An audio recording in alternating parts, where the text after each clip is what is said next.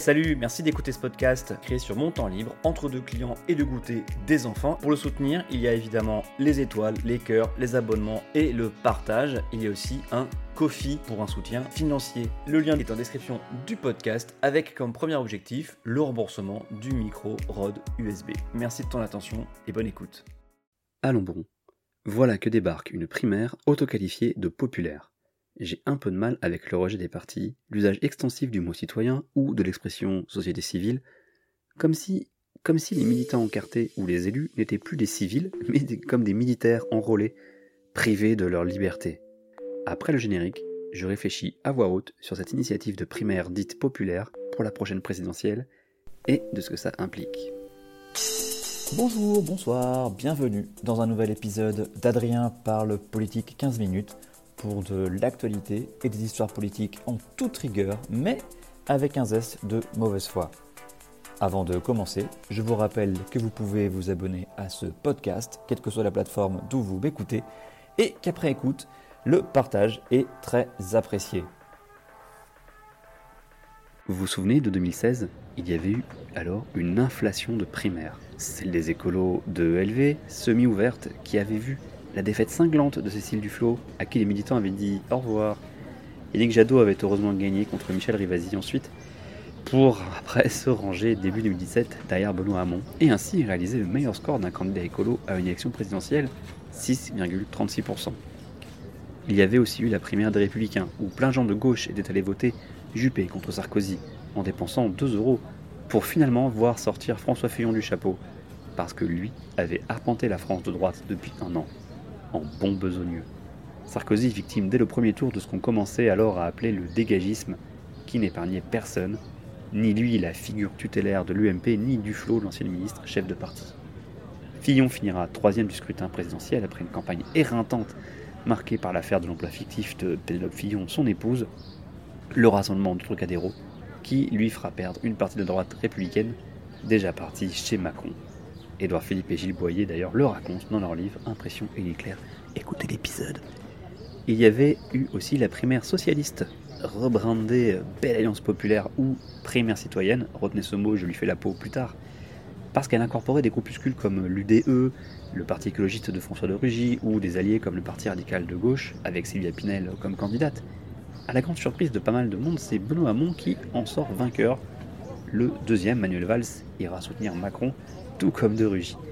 Mais l'apport de Yannick Jadot lui permettra d'obtenir le meilleur score pour un candidat écolo et le pire pour un candidat socialiste depuis la SFIO, 6,36%. Il y avait aussi eu un petit moins connu, une quatrième primaire, la primaire.org, organisée par l'association Démocratec, une start-up des Civic Tech, dont l'objet est de favoriser tant au niveau local que national la participation et l'implication du plus grand nombre à la vie citoyenne et civique française, notamment en, ah, je les cite hein, depuis tout à l'heure, sensibilisant les personnes à l'importance de l'engagement citoyen, aidant un contribuant à une meilleure compréhension par tous du rôle et du fonctionnement des institutions de la République française, permettant un accès, une participation et une implication plus aisée au débat démocratique, encourageant l'émergence de talents individuels et suscitant des vocations politiques, promouvant l'engagement citoyen dans la vie publique et politique, particulièrement au moment des élections, aidant au renouveau et au dynamisme de l'offre politique locale et nationale et renforçant les liens entre les citoyens et les élus. Cette primaire, au vote 100% en ligne et au jugement majoritaire, c'est-à-dire qu'on donne une note au candidat dont il ressent un classement, ce n'est pas un choix tout ou rien, a vu à l'époque l'élection de Charlotte Marchandise, une élue rennaise, élue sur la liste ELV Front de Gauche de 2014, sur le quota du tiers de société civile. Elle était adjointe à la santé de la ville de Rennes de 2014 à 2020. Elle n'arrivera toutefois pas à être candidate puisque la barre des 500 parrainages d'élus était trop haute. La légitimité de quelques dizaines de milliers d'électeurs pour cette primaire a été jugée inférieure par les maires à celle de militants qui ont bossé d'arrache-pied pour obtenir les parrainages de candidats au score aussi anecdotiques que Jacques Cheminade, François Asselineau ou encore Nathalie Arthaud. Autant dire qu'après ces quatre échecs de primaire, avec quand même les deux candidats au second tour qui n'étaient issus d'aucune procédure démocratique interne, hein, Macron, euh, voilà, il était candidat comme ça, euh, Marie Le Pen était candidate parce que, avec aussi le succès de Mélenchon, hein, lui aussi exemple primaire avec le mouvement de la France insoumise, où il n'y a aucune démocratie interne, et pourtant arrivé quatrième avec un score très honorable, autant vous dire donc qu'après ces échecs, le principe de la primaire a un peu de plomb dans l'aile à l'avenir. Il est passé de la martingale pour assurer la victoire des socialistes en 2012 à un boulet. Pour l'instant, seul EELV a maintenu sa primaire. Les républicains tentent de s'en débarrasser malgré euh, leur statut, si toutefois le parti survit euh, au régional. Hein. Pourtant, je découvre sur les sites de Démocratec qu'il euh, y a une tentative depuis octobre 2020 de relancer une démarche similaire pour 2022, mais sans aller très loin. Visiblement, l'association s'est faite dépasser ou englober, je ne sais pas, par les organisateurs de la primaire populaire dont fait partie Charlotte Marchandise, la candidate de la dernière fois. Dans cette primaire populaire, parrainée par des associations comme Démocratie ouverte, ou euh, le Printemps des idées, ou encore la belle, euh, la bonne idée de tous élus hein, qui voulaient former euh, des, gens à être candidats aux élections municipales, ou des grands noms du moins, des gens connus à gauche dans le petit milieu militant, comme Cyril Dion, ou Dominique Méda, Julia Cagé ou Priscilla Ludowski, initiatrice de la pétition contre la hausse du coût du carburant qui a mené ensuite au Gilet jaune. Donc cette primaire populaire veut faire émerger une candidature du, je cite, Bloc des Justices. Et ce Bloc des Justices, donc, transcende le clivage gauche-droite et propose une société radicalement juste et égalitaire entre les humains et vis-à-vis du vivant qui l'entoure et dont il fait partie. Et qui compose ce bloc des justices? Eh bien, tous les électeurs des partis que sont, alors il y en a beaucoup, hein, Cap Écologie, Europe Écologie Les Verts, Ensemble, Gauche démocratique et sociale, Génération, Gauche républicaine socialiste, La France insoumise, Nouveau démocrate, Nouvelle Donne, Parti communiste français, PEPS, Place publique et Parti socialiste, c'est un mélange des gros et des tout petits. Hein. Euh, même certains d'entre eux, euh, je continue la citation, peuvent se laisser convaincre par un récit réactionnaire ou néolibéral en fonction des échéances électorales ou de l'actualité. J'aime beaucoup la fin de l'explication de ce bloc des justices. Le bloc des justices rejoint également une partie des abstentionnistes, mais pas tous, des déçus des partis traditionnels. Le bloc des justices peut enfin rassembler des personnes ayant un vote RN purement contestataire, souvent fait de désespoir et en aucun cas identitaire. Alors il y a le bon vote RN hein, et le mauvais vote RN, tu vois. Bon, tout ça fait potentiellement du monde quand même pour rejoindre ce bloc des justices. Ça tombe bien parce qu'il y aura besoin de monde. Je précise que je n'ai rien contre les gens qui organisent cette, euh, ou qui tentent d'organiser cette primaire dite populaire. Ces personnes y mettent du temps, de l'énergie, probablement un peu d'argent, et elles engagent même leur réputation. Mais à sujet, bon, une telle expérience peut toujours servir sur son CV dans le milieu des civic tech d'ailleurs, ou l'associatif en général, ou peut-être pour vendre un futur film. Cette primaire est surtout l'occasion de m'exprimer sur deux choses. Premièrement, j'ai l'impression que le principe de réalité est un peu oublié. Oui, on a le droit de rêver, on a le droit de tenter de faire bouger les lignes, après tout, plein de choses impossibles ont lieu parce que des gens se sont bougés. Hein, la citation, ils ne savaient pas que c'était impossible, alors ils l'ont fait. Mais pour 2022, penser qu'une candidature sortie de nulle part et aussi tard peut renverser la table, je ne pense pas.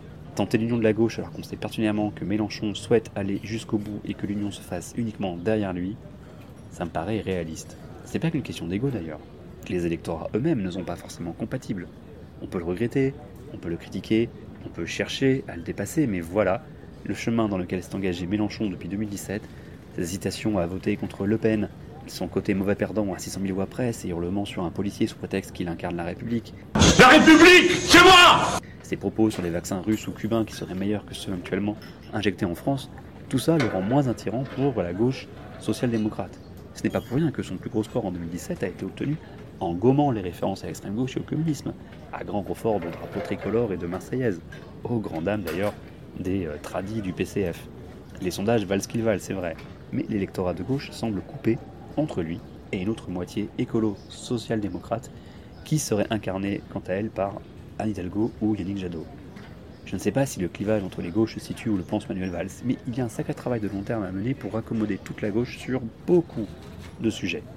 Sur les grands principes, ça devrait aller, mais c'est toujours dans les détails que ça peut coincer, ou sur les sujets jugés secondaires mais lourdement chargés au niveau symbolique. Quelqu'un a parlé de laïcité? Même s'il s'agit là plus du rapport général au religieux que la laïcité stricte, mais passons et vous avez compris le principe. Enfin, c'est illusoire de penser que des partis vont se rallier à une initiative spontanée telle que celle-ci, aussi sympathique soit-elle et garante de la vraie gauche. Car quelle est sa légitimité?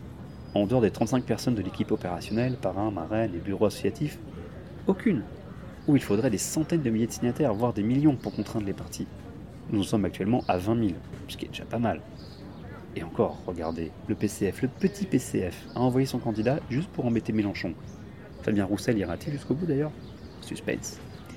Les dix propositions amenées par cette primaire appelée rupture peuvent faire consensus, mais ne sauraient dépasser le stade d'inspiration pour un parti au même titre que des propositions de think tank ou d'autres ONG. Un sujet d'ailleurs parenthèse, hein, mais c'est vrai que le manque de travail de la part des partis permet à d'autres acteurs de s'emparer de cette légitimité à proposer des idées, fournissant un ou plusieurs partis, hein, comme Terra Nova par exemple, ou Oxfam et laissant les partis un strict rôle de gestionnaire de carrière d'élus, et ça c'est vrai que c'est bien dommage. Mais avec tous leurs défauts toutefois, les partis s'obligent à une procédure interne, à faire vivre un peu de débat, je parle de la gauche en tout cas, à cadrer les compétitions internes. Ils sont sanctionnés régulièrement par des élections qui donnent l'indication de ce qu'ils pèsent dans la vie publique, et ça remet les pendules à l'heure de temps en temps, ce qui fait pas mal à certains. Quand ils marchent bien, ces partis, ils assurent aussi une certaine cohésion de long terme aux différents candidats aux différents élus. Deuxième chose dont je voulais parler, c'est le terme de citoyen ou de société civile. C'est que euh, la tarte à la crème des listes ou candidatures citoyennes euh, qu'on voit depuis quoi au moins 2001 commence à me saouler un peu. Nous sommes tous des citoyens, sauf à comparer les adhérents et les élus à des militaires. Le statut de citoyen ne se perd pas en faisant de la politique. Et de toute façon, puisque tout le monde est citoyen, tout le monde peut s'en prévaloir. Gauche, droite, extrême droite, extrême gauche. Il suffit d'avoir sur sa liste ou sur son ticket une personne non encartée, militante ou non, d'une association locale, et vous avez le tampon citoyen. Facile, pratique. Parce qu'il ne faudrait pas croire que la pratique peut et doit se limiter à gauche. Pourquoi le serait-elle d'ailleurs? Prenez l'Assemblée nationale élue en 2017. 72% de nouveaux députés, parmi lesquels plus de 400 marcheurs, qu'on avait surnommés au début les députés LinkedIn. Eh bien, c'était des députés citoyens, si j'en crois la terminologie, car ils n'avaient aucun engagement politique antérieur à En Marche et avant Macron. C'était souvent leur premier mandat et leur premier engagement tout court. À Montpellier, l'année dernière, au municipal, il y avait une liste dite citoyenne, menée par Moed Altrad, le président du groupe Altrad, oui, gros groupe de BTP, qui a une fortune estimée à 3 milliards d'euros. Ok, il n'est pas élu et sa vie n'est pas une carrière politique, mais peut-on le qualifier de citoyen, de candidature citoyenne? Charlotte Marchandise, pas de fortune de son côté, mais présentée en 2017 comme candidate citoyenne, tout en étant élue, donc c'est une étiquette qui ne se perd pas, mais en quoi elle serait plus citoyenne qu'une autre adjointe qui aurait par contre une carte de parti? Nicolas Hulot, ministre citoyen éternel membre de la société civile, malgré une candidature en primaire chez ELV, un passage en ministère, un engagement politique euh, qu'on connaît maintenant. La primaire citoyenne des socialistes et alliés s'est sentie légitime en 2016 pour prendre, pour récupérer ce terme de citoyen. Ça devrait suffire à montrer à quel point ce mot est galvaudé dans ce contexte-là. À ce titre, Emmanuel Macron, jamais élu, à peine ministre, était en 2017 un candidat issu de la société civile. On a peut-être même les effets pervers de cette citoyenneté en politique, je mets des gros guillemets, hein. et l'absence d'organisation d'En Marche en est une des preuves avec une lourde responsabilité d'Emmanuel Macron qui a toujours refusé de se coltiner un parti. Résultat, les autres droites ont gagné parce qu'Edouard Philippe, Bruno Le Maire, Gérald Darmanin s'organisent mieux et que le parti n'est pas là pour organiser quoi que ce soit. Ça se ressent. Quand ça patine au régional en ce moment, ça se ressent pour les candidatures au départemental par exemple, hein, avec l'exemple de la candidate à Montpellier où LRM s'est fait avoir comme des gros débutants. On voit aussi des effets pervers avec des députés mal organisés et frustrés, avec des allers-retours entre privé et public. L'exemple de Brune Poisson, qui part chez Accor. Benjamin Griveaux, qui, à l'heure où j'enregistre, vient d'annoncer son départ et qu'il monte un cabinet. Ou un Bonnel, qui a déjà dit qu'il ferait un mandat unique, point barre. Des allers-retours qu'on dénonce à juste titre. Finalement, des gens aguerris et habitués, qui ont envie de faire carrière en politique, au moins un petit moment, deux ou trois mandats, qui ont milité et se sont formés à côté d'autres militants et adhérents, aux côtés d'élus ou d'anciens élus, ça a peut-être du bon un peu. Et puisque les partis sont invités à participer à cette primaire, que se passe-t-il? Si le candidat qui sort vainqueur de cette primaire populaire est issu des rangs d'un parti Est-ce que c'est toujours citoyen? Je vous laisse avec ça. Merci, merci d'avoir écouté cet épisode d'Adrien parle politique 15 minutes pensez à vous abonner, quelle que soit la plateforme d'où vous m'écoutez, Spotify, Google Podcast, encore ou Deezer et tant d'autres. Si cet épisode vous a plu, pensez à le partager et aussi venez en discuter sur Twitter, ADSAUM.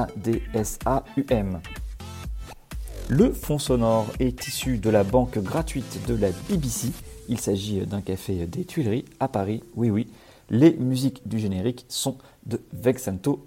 Merci à lui. À bientôt pour un autre épisode.